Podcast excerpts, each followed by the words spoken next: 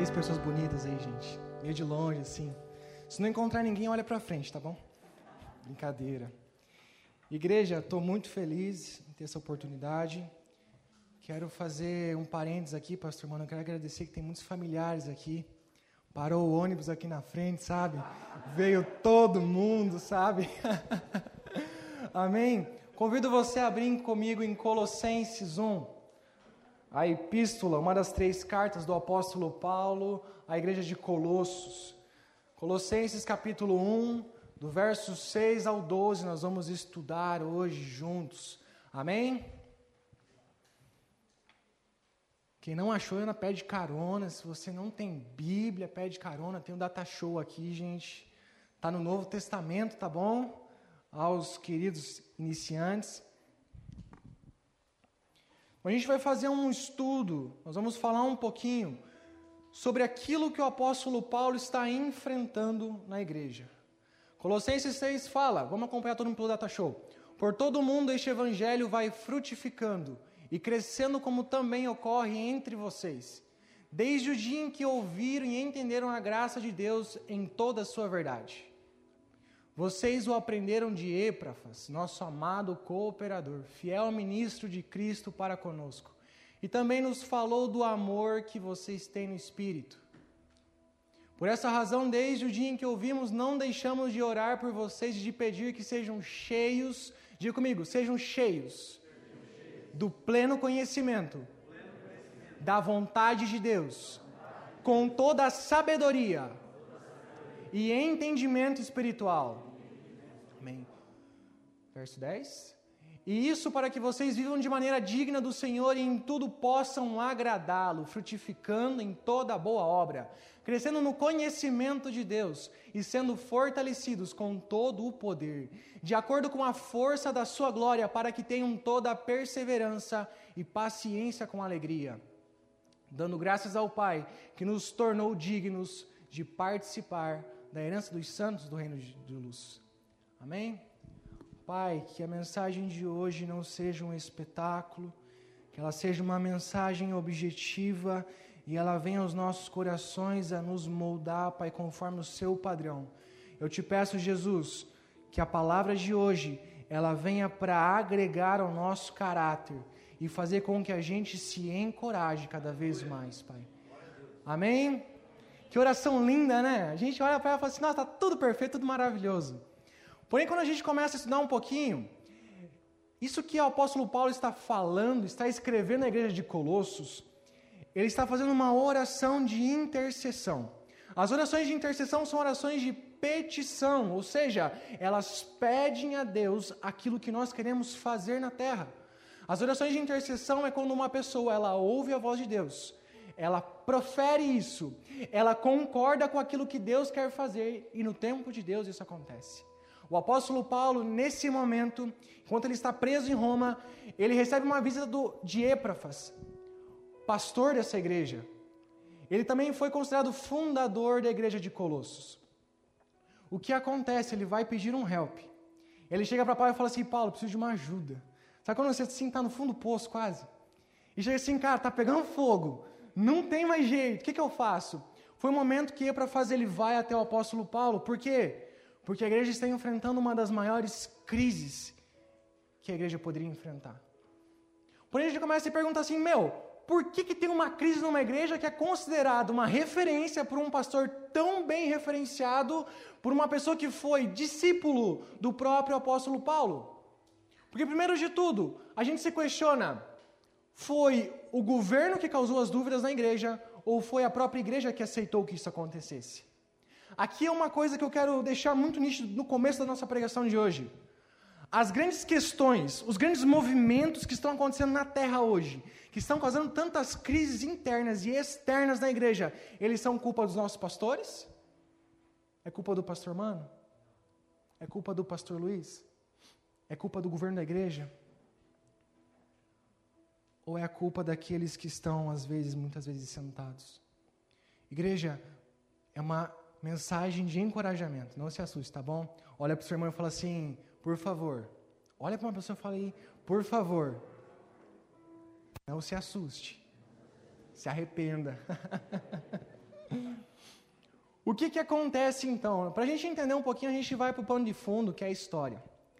A igreja de Colossos, que ela está na igreja de Colossos, então ela é uma parte da região onde fica a atual Turquia. Ela é feita de um aglomerado de crenças, um aglomerado de coisas, de crenças, de superstições que existem lá, que acabam tocando no cristianismo, porque também faz parte da localização onde ele está. Então, o que, nós temos que entender aqui? As culturas que estão ali estão interferindo no cristianismo. O apóstolo Paulo ele é chamado pelo Epráfas, pelo pastor dessa igreja, para pedir com que ele vá com a sua autoridade em Cristo, uma coisa que não seria necessária se a igreja fosse honrosa com o seu pastor. Epáfras então ele pega essa carta e ele envia a igreja de Colossos. E exatamente isso que a gente leu é a própria carta. Para quê? Para tentar parar esse tipo de coisa que está existindo lá. Para parar essa heresia, para parar esse, esse tipo de superstição que está existindo. Algo que vai muito contra a própria divindade de Jesus. O gnosticismo, que é o movimento que está surgindo, ele é algo que ele fala simplesmente assim: Jesus Cristo não é o Salvador. Ele simplesmente é mais uma pessoa que existiu na terra com uma forma de Deus usar ele para mostrar a sua imagem à igreja. Então imagina o desespero desse pastor para recorrer a Paulo e pedir ajuda para ele. Não é uma coisa simples. A cultura que estava ali, igreja, era uma cultura muito enraizada. O cristianismo não tem dúvidas, não tem pontas soltas. Para Éprafas chegar até ele e falar assim: me ajuda, é porque a própria igreja está permitindo que isso aconteça. E agora um questionamento. Por que nós estamos permitindo isso? Essa é uma grande questão que me pegou essa semana. Sabe, Jesus Cristo, com toda a sua magnitude, com toda a sua supremacia, com toda a sua divindade em si, ele não é suficiente a ponto de nos mostrar todas as respostas necessárias para nós crermos nele. Aqui existe um questionamento que me destruiu os meus pensamentos. Porque o que, que está acontecendo? Primeiro de tudo, a igreja está inventando uma crise interna e externa. Uma crise íntima com Jesus Cristo, com Ele mesmo, a fazer com que Ele seja então desviado dos seus pensamentos para que coisas lá de fora entrem. É a mesma coisa, vamos usar um exemplo aqui. É a mesma coisa que num culto como hoje, nós chamarmos uma pessoa anticristo para pregar aqui. Qual que seria a reação de nós? É a mesma situação que está acontecendo com a igreja de Colosso. Eles estão fazendo com que as coisas lá de fora comecem a entrar aqui dentro e comecem a destruir aquilo que está sendo construído. Igreja, o ano que acontece isso é 61 depois de Cristo, não é antes. Não tem nem essa choramingação de dizer que poderia existir dúvida sobre quem Jesus Cristo existisse. A epístola de Paulo à igreja de Colossos é uma das mais lindas em descrever a magnitude de Jesus Cristo à igreja. Ela é uma das mais lindas, os estudos comprovam que a epístola de Paulo, quando ele fala sobre a supremacia de Jesus Cristo, é uma das que mais refletem e dizem e apontam quem Jesus Cristo é para a igreja. A supremacia de Jesus, ela então é tirada das pessoas e colocada de lado. Por quê? Porque, primeiro de tudo, a igreja está aceitando que isso aconteça. Olhe para a pessoa que está ao seu lado. Prometo que é a última pergunta que eu vou fazer hoje.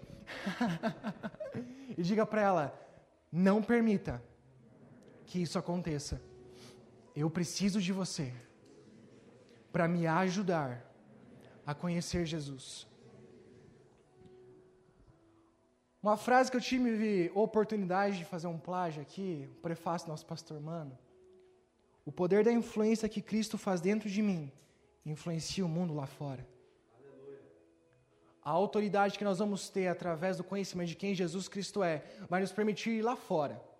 Pode fazer um questionamento? Igreja, por que, que a sua faculdade ainda não está totalmente tomada por Jesus Cristo? Porque, primeiro de tudo, você não atingiu o conhecimento pleno ainda para tocar essas pessoas. Por que, que a sua família hoje talvez não esteja totalmente aqui dentro? Porque, primeiro de tudo, quem sabe você não tem a supremacia em conhecimento, e quando eu estou falando isso, não é ser um doutor em teologia, mas ser íntimo com Ele está impedindo de você fazer com que essa grande edificação continue a ser construída. Existem grandes questionamentos que nós começamos a se fazer. Será que existe algo extremamente maior que Jesus Cristo que me impede de tocar pessoas lá fora? Ou está dentro de mim isso que me impede? E aqui a gente começa a entender, primeiro de tudo, as influências externas que nós temos, que é o grande X da questão. O que impediu a frutificação do Evangelho de Cristo na igreja de Colossos? Plenamente as influências externas que a gente fala é realmente as coisas lá fora. Me diz uma coisa: você leva um assaltante para dentro da sua casa? Um estuprador para dentro da sua casa? Você leva uma pessoa que te mataria para dentro da sua casa? Está acontecendo isso aqui. Mas está tudo natural, pastor. Tranquilo, coisa do mundo, sabe? Então, o que, que está começando a acontecer? A oração começa pedindo para que a igreja seja atingida por conhecimento e entendimento espiritual. Quando eu falo isso, é exatamente isso. Todos os dias eu tenho relacionamento com o meu Senhor através das Escrituras. Os meus discípulos costumam ouvir muito de mim isso. Jesus Cristo é o meu noivo e eu sou noiva dele. Eu sou parte do corpo da noiva. Porém, eu não consigo ver ele, nós não conseguimos ver ele. Aí o que ele fez? Ele falou assim: tá, tu não vai me ver e talvez tu não vai me escutar, mas eu vou fazer um livrinho que vai descrever até os meus fios de cabelo. Então você vai lendo ele, para quando você atingir o lugar aonde eu estou, você for juntado comigo, você chegar pertinho de mim, você vai falar assim para mim: você é exatamente o que você escreveu para mim. É isso que a palavra de Deus nos faz. Ela nos permite ver quem Jesus Cristo é. Ela nos permite olhar para Ele através dos seus escritos.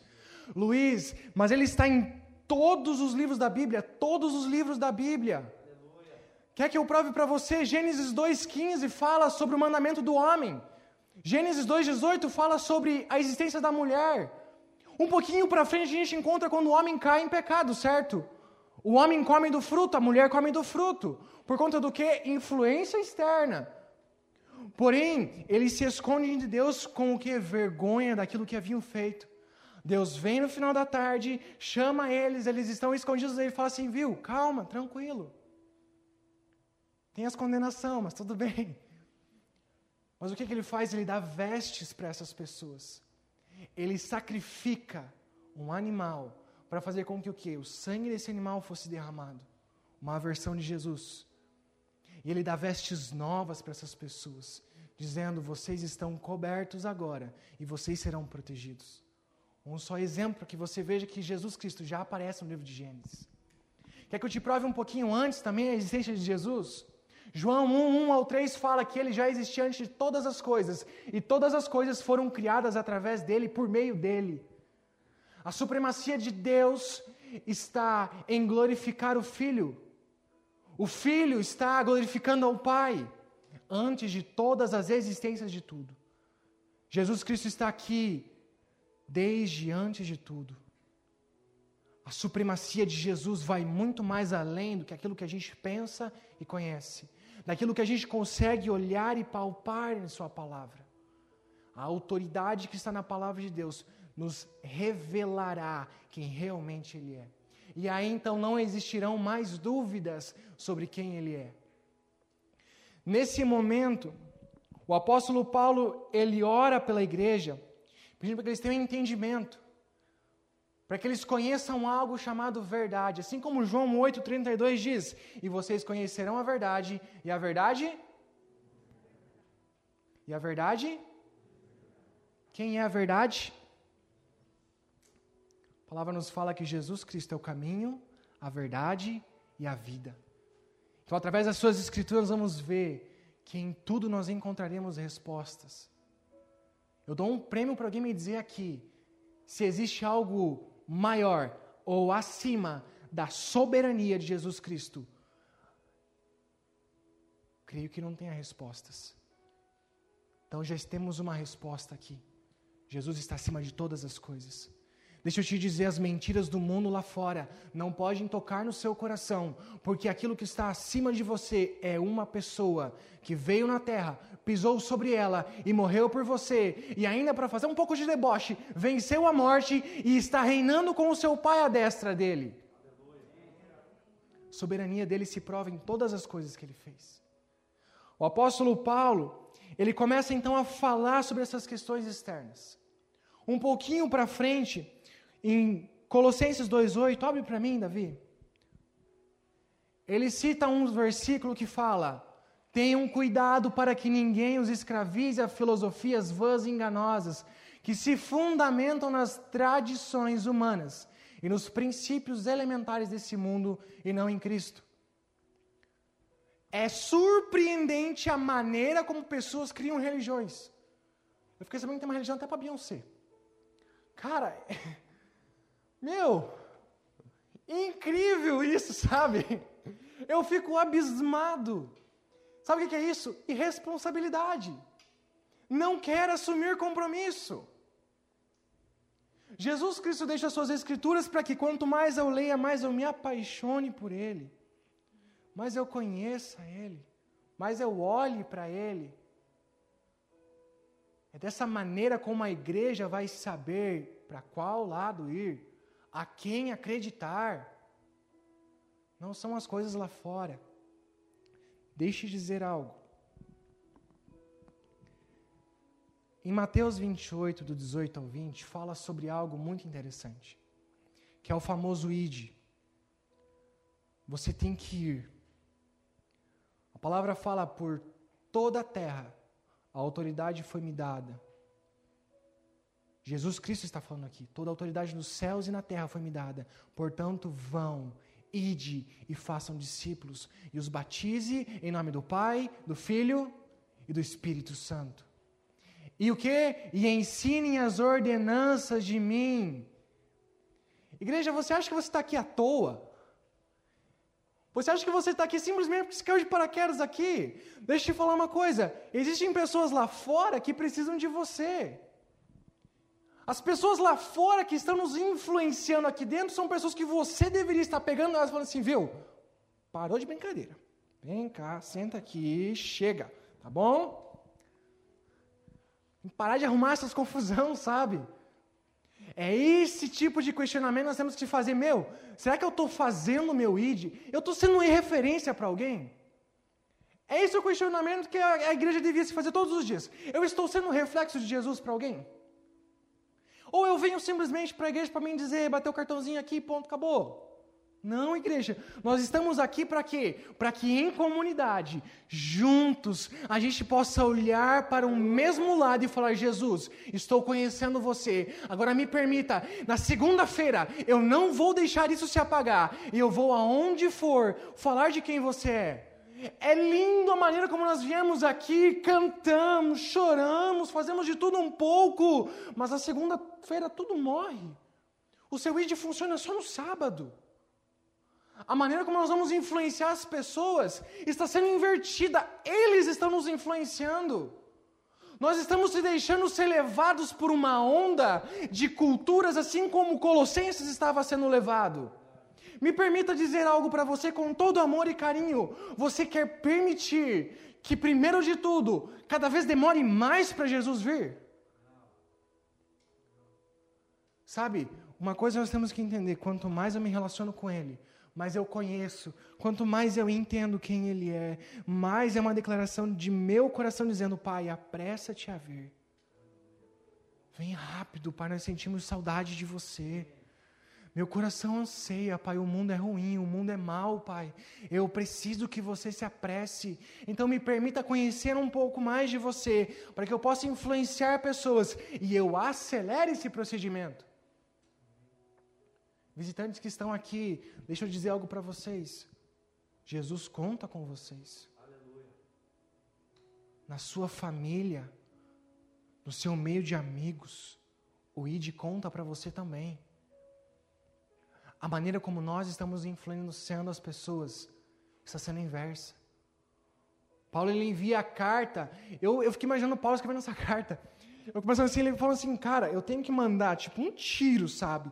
Não pode sim ser uma coisa muito fraca, tem que ser algo assim que vá dar um soco, derrube para que a pessoa levante desnorteada, porque a maneira como as coisas externas estão afetando a igreja é muito grande.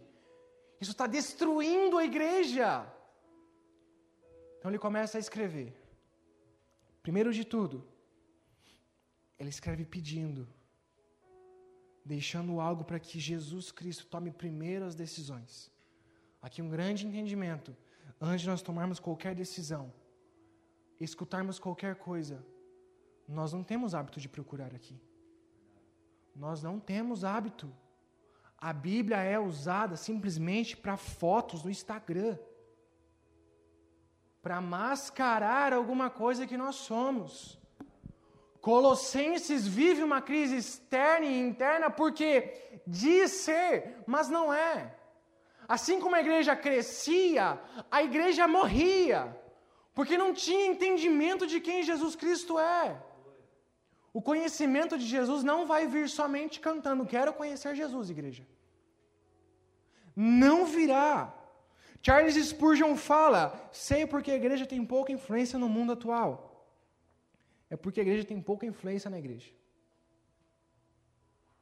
Nós temos uma falsa influência lá fora. Sabe quando você vai apresentar um trabalho na escola, na faculdade, você se prepara todo, você se aparamenta, você corta o cabelo, faz a barba, escreve, post-it, marca texto. Para quê? Para que você tenha duas coisas para você apresentar. Primeiro de tudo, coragem você olha aquela coisa bonita e fala assim: agora estou preparado. E depois, autoridade.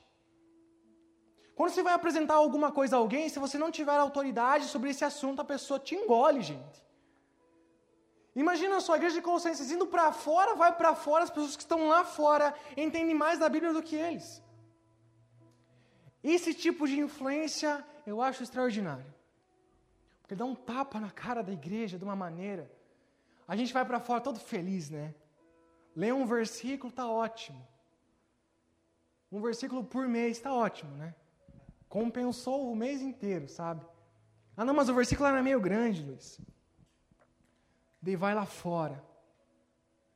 Deixa eu te dizer, as pessoas lá fora estão começando a ser mais preparadas do que nós mesmos. Eles estão se preparando para serem pessoas que irão olhar para nós e dizer assim, viu? Não vem para o meu lado, porque você não tem conhecimento algum. Você sequer conhece Jesus.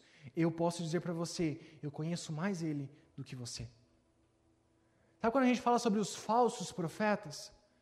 São pessoas que são levantadas, isso a gente ouviu nas pregações passadas. São pessoas levantadas pelo próprio anticristo para nos fazer pensar que Jesus Cristo não existe primeiro de tudo e para fazer com que nós não tenhamos autoridade lá fora.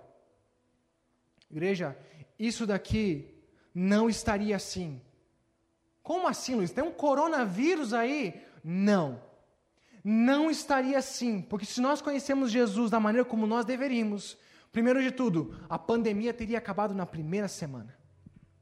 Porque uma igreja que conhece Jesus Cristo entende que não existe nada mais forte do que Ele.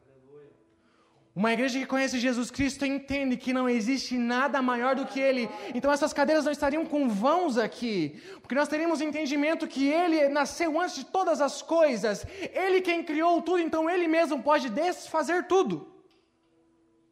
A maneira como nós vamos se mover pela terra será através do entendimento de Jesus Cristo que nós temos sobre Ele.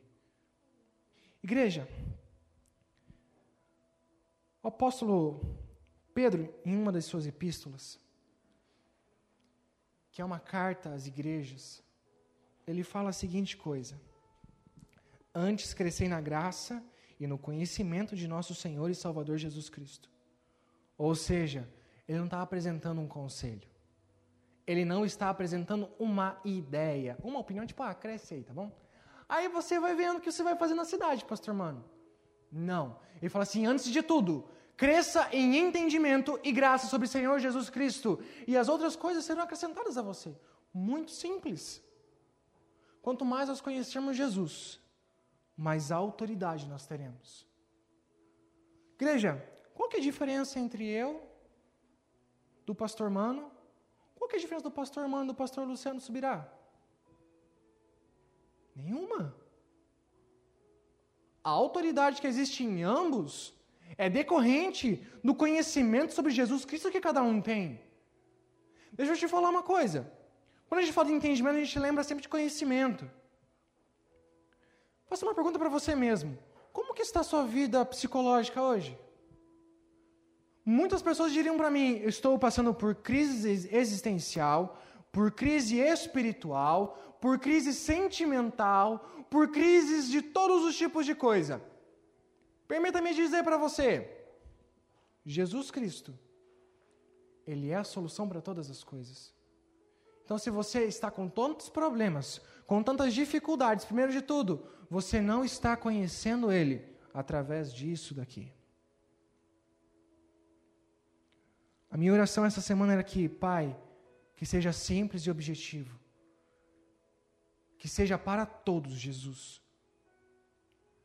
Então, o que está acontecendo? Jesus Cristo está chamando Guilherme, Everton, Jéssica, Luiz, Mano, Karen. E falando assim, viu, eu preciso da ajuda de vocês. Preciso muito. Eu preciso da ajuda de vocês, primeiro de tudo, para mover o meu reino na terra. Mas eu preciso que vocês se preparem antes.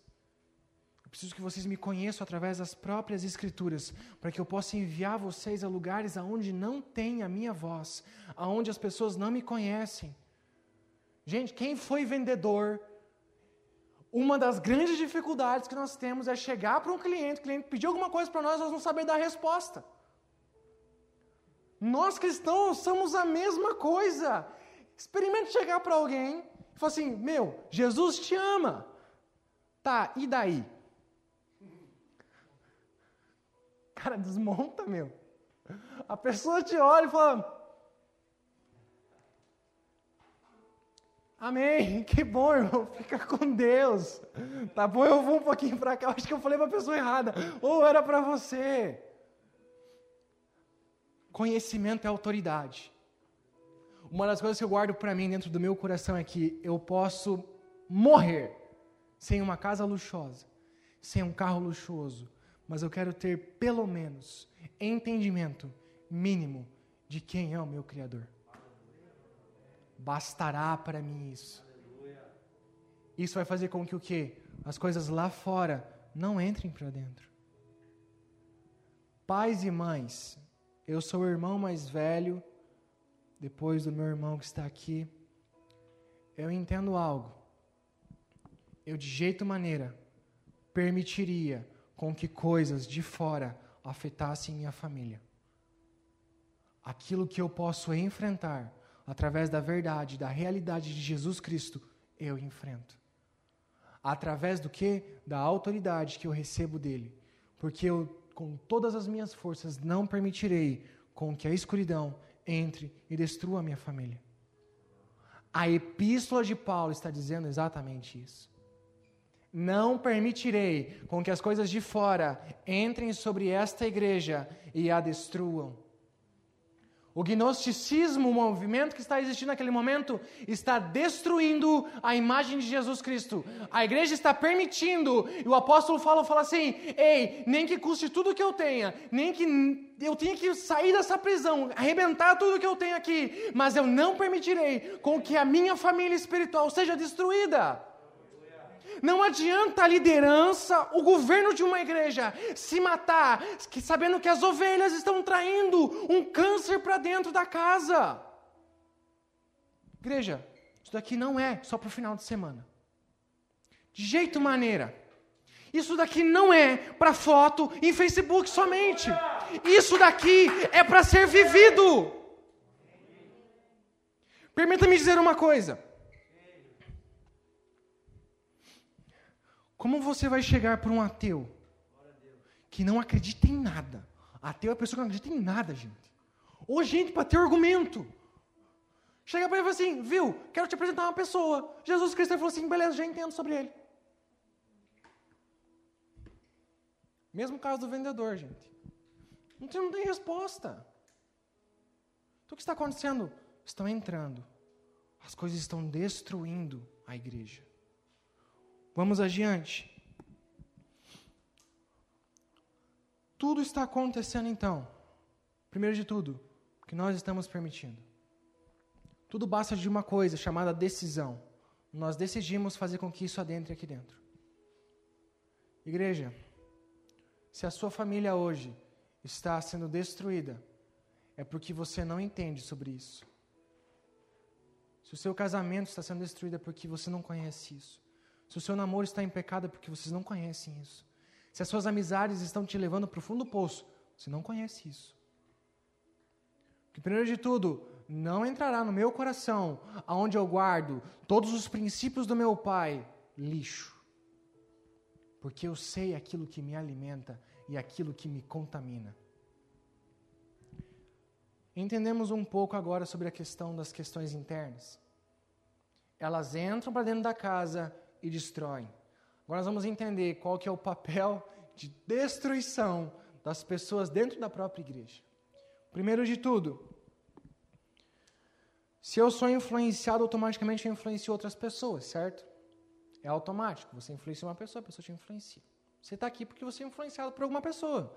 Eu estou aqui porque fui influenciado por uma pessoa, essa pessoa me influenciou a conhecer Jesus Cristo, que me influenciou a viver do jeito que eu vivo.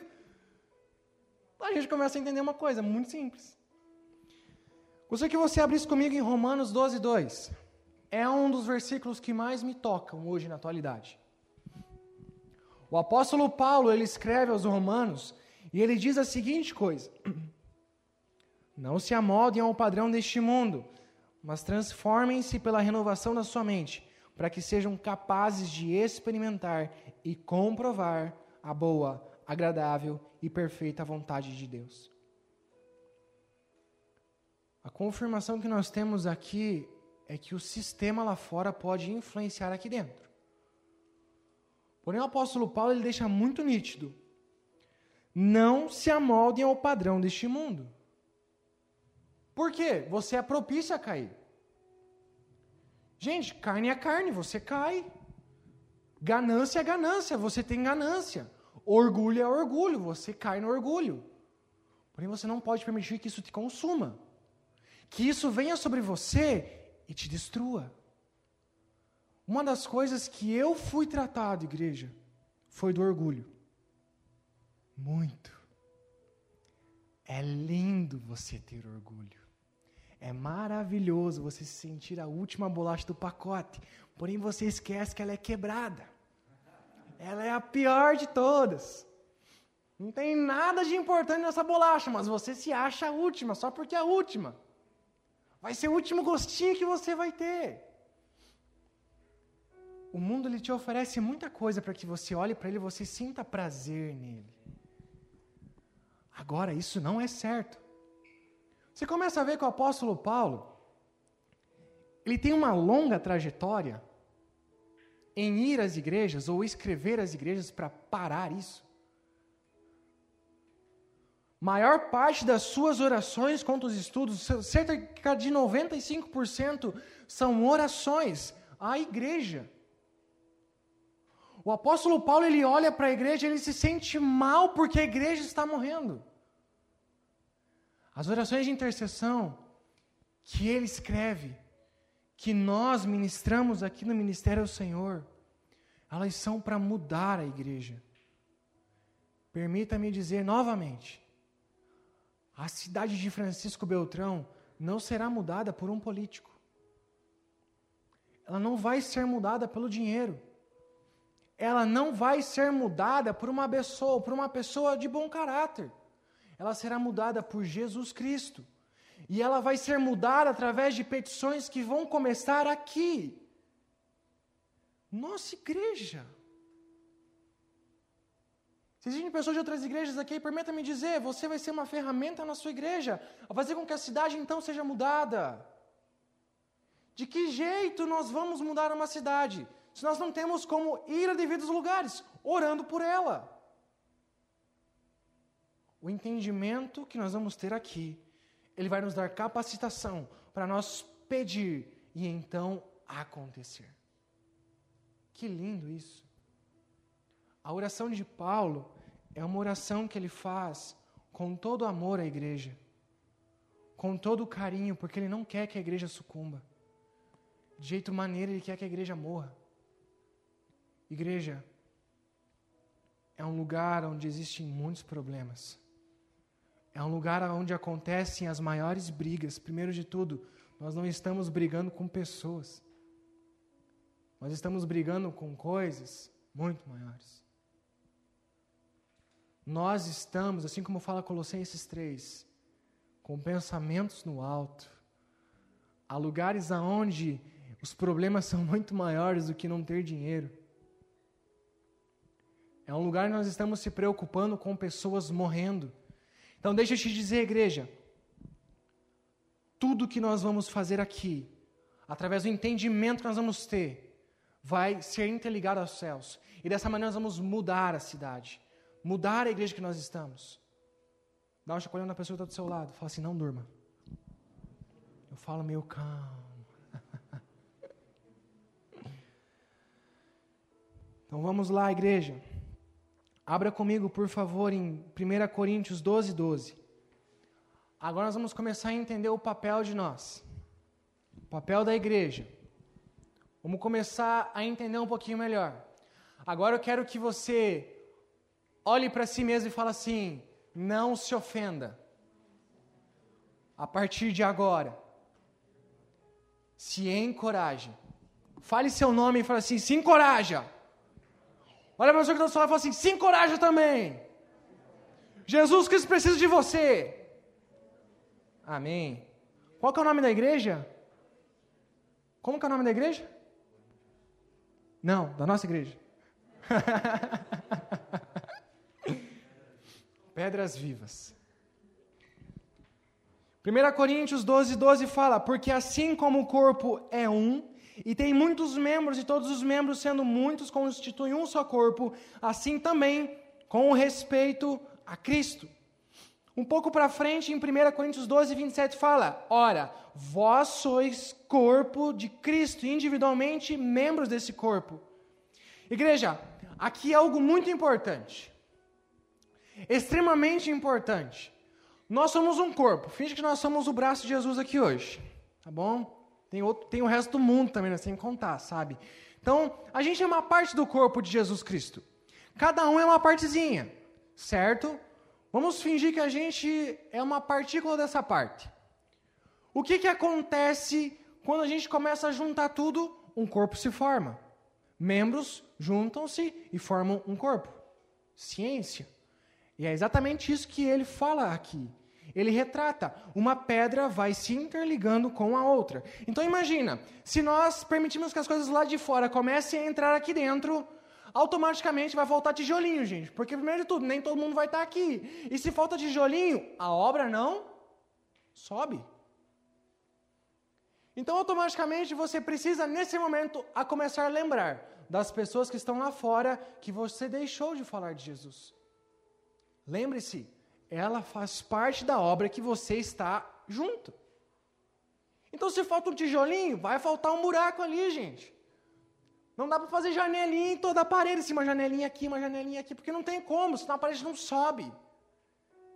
Então, quando a gente começa a permitir que as coisas lá de fora comecem a entrar, nós contaminamos aqui dentro, fazemos com que nós mesmos contaminamos as pessoas ao nosso redor, mentimos para elas sobre a respeito de Jesus Cristo, e aí, de jeito maneira, a igreja vai se propagar. O Evangelho de Deus, o Evangelho do Reino, é quando nós levamos boas novas às pessoas.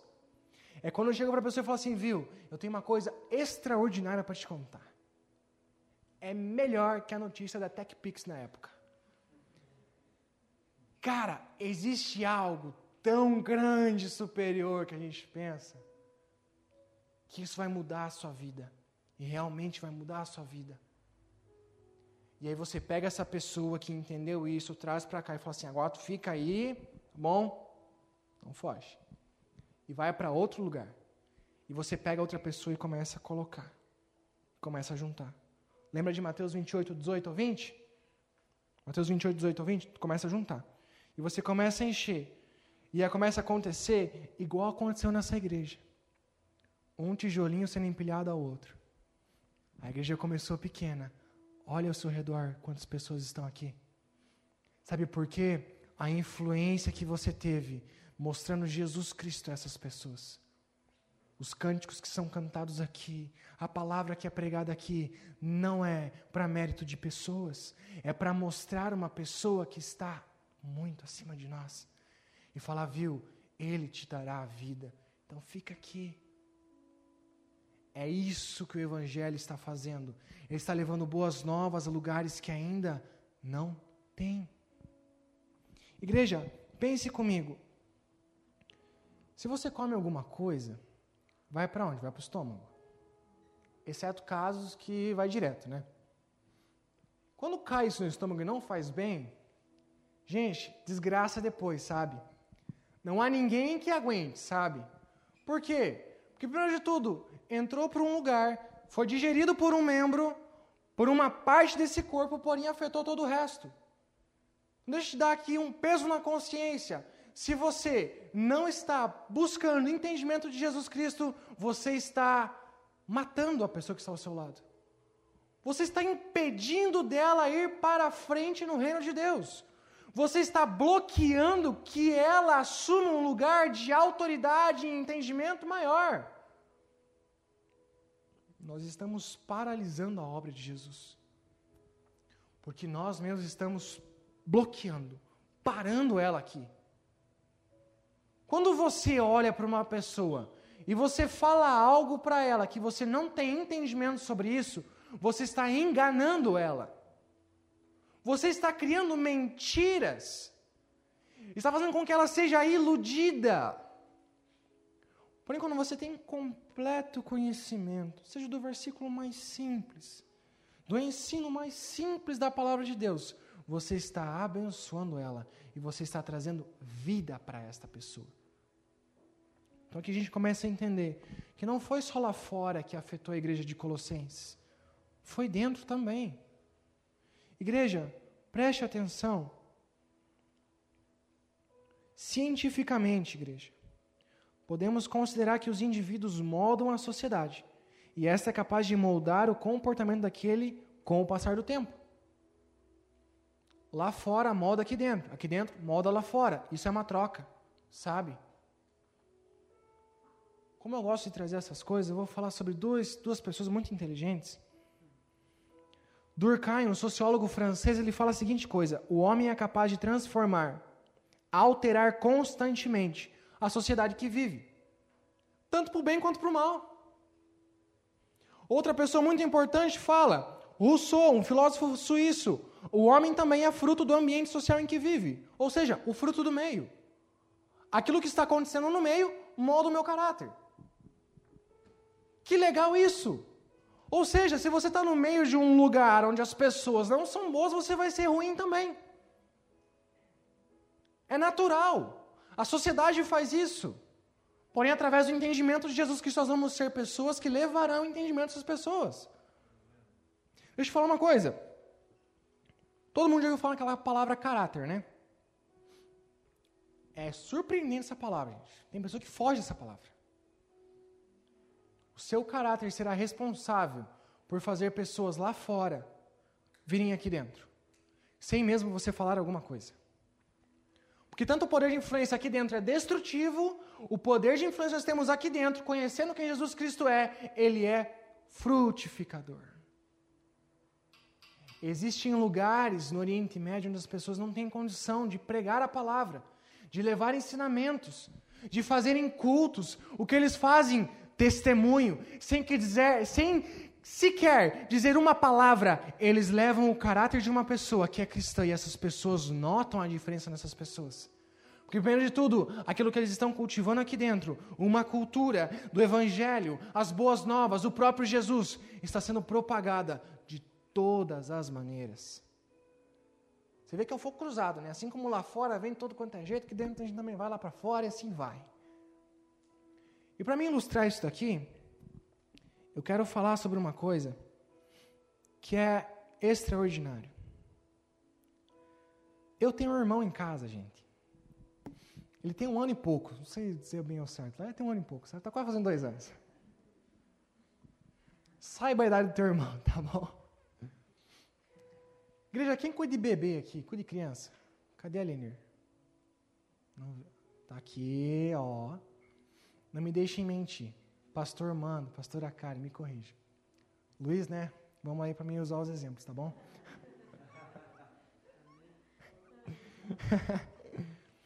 Cara, criança é extraordinário, meu.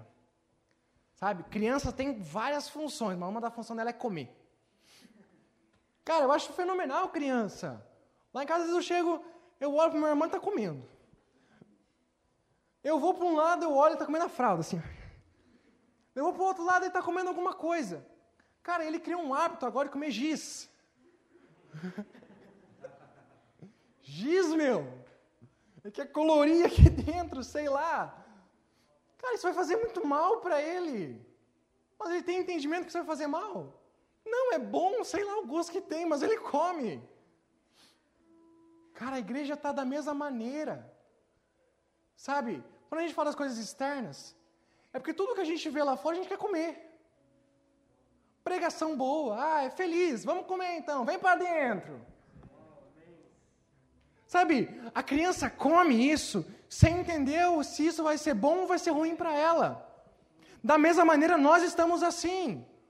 Sabe, não estou julgando, eu leio livros, eu assisto pregações, eu, sabe, conhecimento.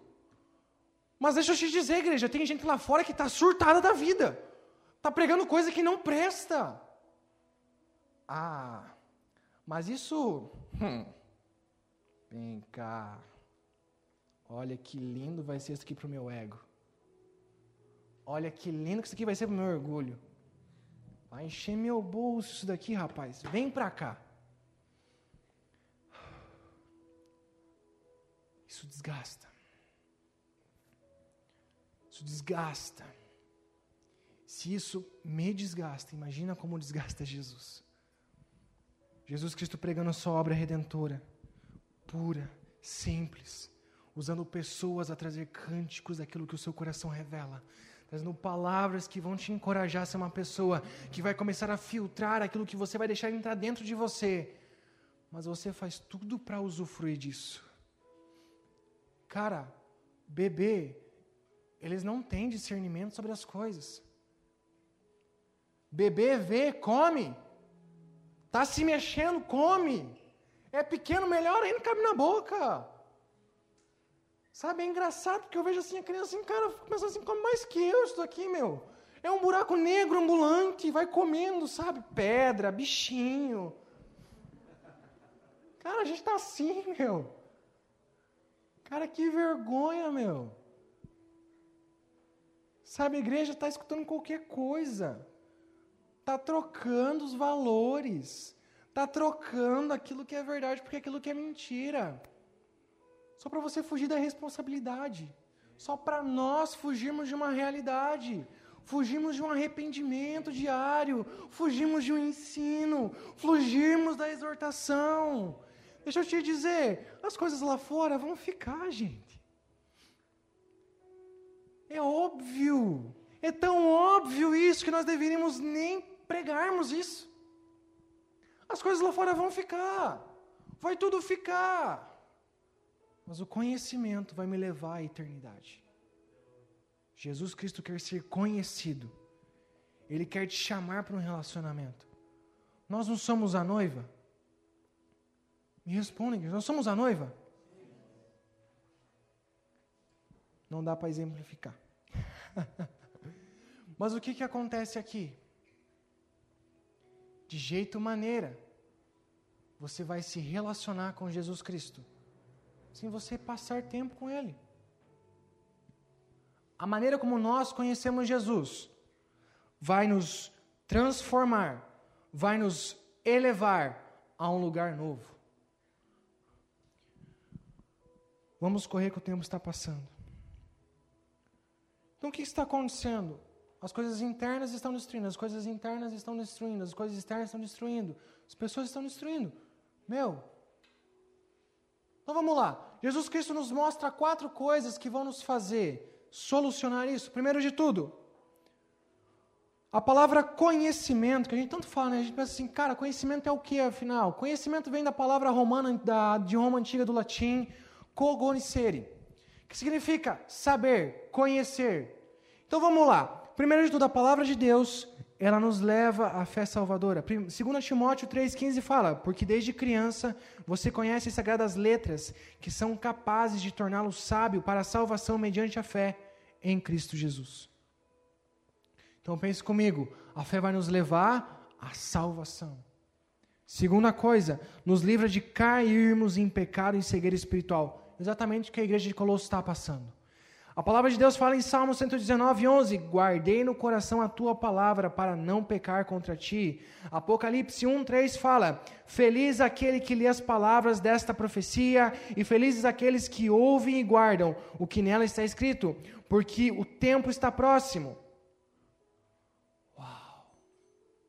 Só para contrariar o pastor agora, eu falei, uau, ele não gosta dessa palavra. Terceiro, nos guarda contra superstições, mentiras e enganos. O que a palavra de Deus fala em Salmo 119, 104 a 105. Ganha entendimento por meio dos teus preceitos, e isso, e por isso odeio todo o caminho de falsidade. A tua palavra é lâmpada que ilumina os meus pés e luz e clareia o meu caminho.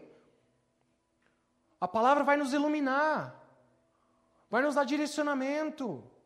Quarta coisa, quanto mais conhecemos Jesus, mais vamos acreditar e confiar nele. Oséias 6,3 fala: Conheçamos o Senhor e esforcemos-nos por conhecê-lo. Ou seja, quanto mais eu conheço Ele, mais eu quero conhecer. A gente fecha aqui as coisas externas e internas. E agora, rapidamente, a gente vai tratar as coisas que são deveres nossos. Primeiro de tudo, um relacionamento com Jesus Cristo, ele é fruto de uma comunhão, ou seja, hábito, todos os dias. Você não olha para o seu pai uma vez por ano, a não ser que você mora em outro lugar, você olha para o seu pai todos os dias. Isso é um hábito, é uma comunhão que você tem com essa pessoa. Relacionamentos são assim. Se você não se relaciona com ele, você não tem comunhão com ele, obviamente você não acreditará nele, porque você não vai confiar nele. Então vamos lá. Vamos entender uma coisa aqui. Toda desilusão, ou seja, a descrença que nós temos em Jesus, é fruto da indiferença que nós o tratamos. Se eu trato Jesus Cristo com indiferença, automaticamente eu não vou ter nenhum tipo de vínculo com Ele. Automaticamente eu não terei nenhum tipo de vínculo com Ele. Porque Ele é indiferente. Ele não faz importância para mim. Faz importância no culto. Ah, aí é extraordinário. Pense comigo. Se um homem não sabe para onde ir, primeiro de tudo, é porque ele não conhece o caminho. Quem é o caminho? Quem é o caminho? Se o homem não sabe qual é a realidade a viver, ele não sabe quem é a verdade. Quem é a verdade? Ótimo. A igreja está pegando. E se ele não sabe o motivo de viver, automaticamente ele não sabe quem é a vida. Quem é a vida? Ótimo. Então o que, que acontece? Isso tudo vai acarretando a nós. Mateus 6,6 diz sobre algo muito importante para nós. Nós estamos criando uma cultura de oração aqui, certo? Porém, sem orar não tem cultura. A palavra de Deus fala em Mateus 6,6: vá para o seu quarto, feche a porta, Ore ao seu pai que está em secreto. O seu pai que está em secreto, ele o recompensará. Ou seja, eu preciso ir para este lugar. Senão não vou me relacionar com ele. Então é uma mistura de conhecimento com uma mistura de relacionamento. Quanto mais eu conheço, mais eu me relaciono. Então vamos lá. A minha vida, a minha vida íntima com o Senhor será o grande pilar mestre para a formação do entendimento de quem eu sou em Cristo para a minha comunidade. Eu sou no meu exterior aquilo que eu sou no meu interior. Ou seja, se você não ora, não ore em coletivo. Pô, Luiz, sério isso? Vai orar o que, amigo? Você não tem o que orar. Você não cultiva isso. Você não vive isso. Isso se chama hipocrisia. Um pouquinho para frente, a palavra fala que algumas pessoas já ouviram falar de Deus, Outras dizem que conhecem Deus, mas são poucas as que podem afirmar que têm intimidade com Deus. Não é todo mundo que conhece ele a fio. Pulando um pouquinho para frente, o que é resultado de uma vida sem comunhão e relacionamento com Deus? Primeiro ponto que a gente pode tratar aqui: a igreja é oscilante. Havia uma montanha russa. Isso eu acho muito engraçado, gente. Por que, que a igreja hoje vive assim, ó? Sobe e desce. Hoje estou bem, hoje estou mal. Porque não ora. Não tem relacionamento com Jesus Cristo.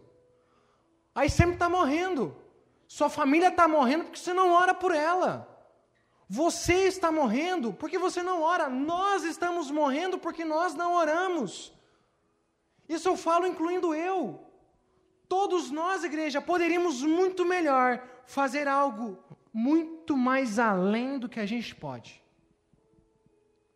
Mas nós deixamos de lado isso, porque tem coisas melhores, né? Facebook, Instagram, celular, trabalho. Os problemas acontecem na sua família e você culpa, né? Ah, está acontecendo porque é pandemia. Não é porque você não ora. Ah, porque está acontecendo? É porque nós não oramos. Esposo com problema, esposa com problema, filho com problema, amigo com problema. Tudo isso acontecendo, porque acontece o quê? Nós não oramos. Igreja, se posicione. Deixa eu fazer uma pergunta. Quem tem pai e mãe que não está em Cristo? Não precisa levantar a mão, não precisa fazer nada. Deixa eu dizer algo. Você tocará na vida dele com autoridade em oração. A maneira como nós tocaremos o mundo será através da oração. Segunda coisa, a igreja é incrédula porque não ora. Caramba, tudo isso, meu, isso é só um tapa atrás do outro. Mas são prejuízos que nós temos por não termos esse relacionamento.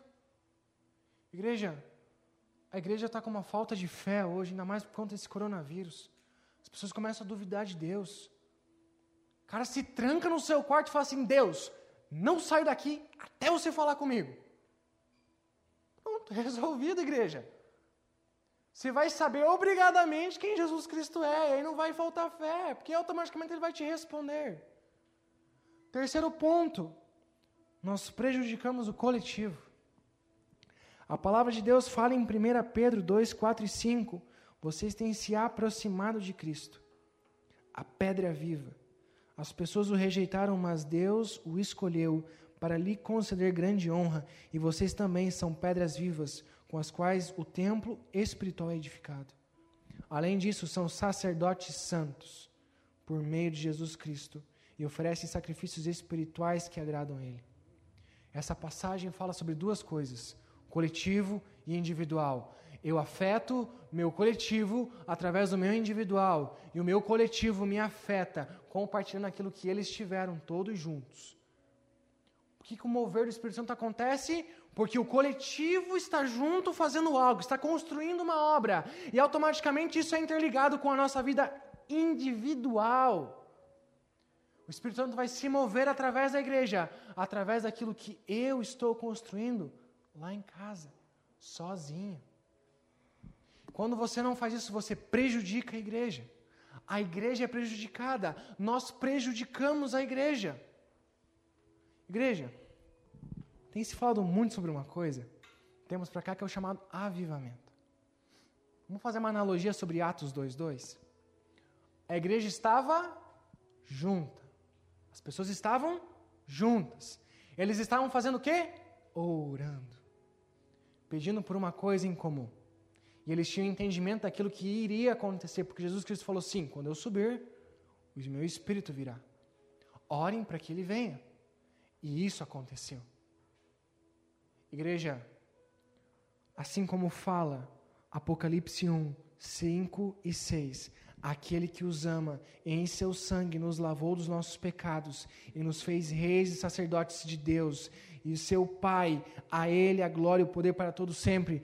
Permita-me dizer, você foi escolhido para ser um sacerdote, um rei, Deixa eu te colocar um peso na consciência agora. Se existem lugares em Francisco Beltrão que existem trevas ainda, é porque esse território não foi tomado por um rei. Permita dizer, e se você for esse rei?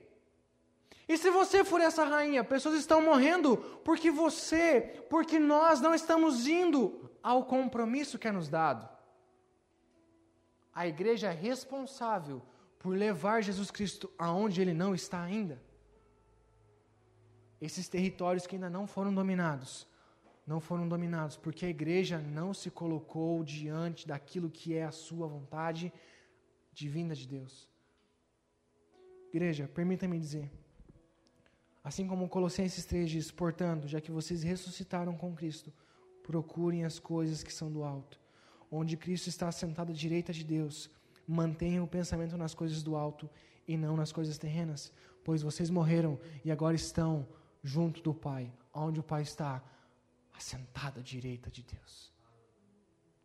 É esse o lugar que nós estamos, um lugar de coroas, um lugar onde os reis estão. Quando que você vai tomar domínio sobre essa autoridade que está em você e vai frutificar isso? Para mim terminar, eu quero trazer uma ilustração que reflete exatamente o que a igreja vive, a igreja de Colossenses vive. Existe uma parábola que fala que é o sapo e a água fervente. Costuma-se contar que se pusermos um sapo na água fria e aquecermos lentamente, o sapo vai se adaptar sem perceber que a água vai ferver e ele vai morrer. Se o sapo fosse jogado na panela com água quente, ele sentiria o calor e saltaria para fora. Fico pensando, e se não somos como o sapo nessa panela? Fomos nos acostumando com os absurdos, nos enganando, e a temperatura da água foi subindo. E à medida como ela foi subindo, nós fomos perdendo as nossas forças, a ponto de não conseguirmos pular para fora. É isso que o mundo está fazendo. Ele está nos iludindo a ponto de nós começarmos a pensar que as coisas lá de fora estão sendo normais. É normal. Tá de boa, fica tranquilo. É isso que está acontecendo. Pessoal do louvor, se quiser subir. Nós estamos permitindo que isso comece a nos consumir. A nos consumir pouco a pouco. É essa estratégia que Satanás está levantando. Ele está consumindo a igreja pouco a pouco. Para quê? Para fazer com que você pense que hoje tudo é normal. Igreja, nós não podemos permitir que isso aconteça. De jeito maneira. Você foi chamado a impedir isso. Por que, que existem falsos profetas hoje? Porque nós não impedimos. Porque a igreja não para eles. Nós fomos chamados a contra-atacar essas pessoas. Pode ficar de pé para você pensar que está acabando também.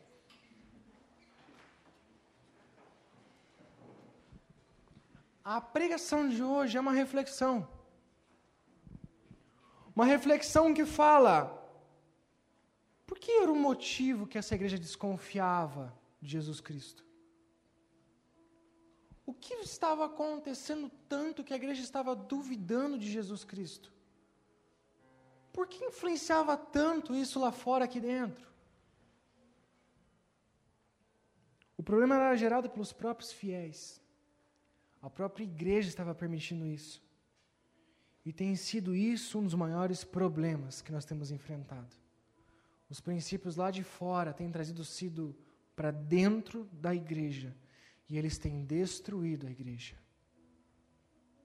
Eu quero que você feche os olhos e você se faça uma pergunta: qual tem sido a influência que você tem causado fora da igreja e dentro da igreja?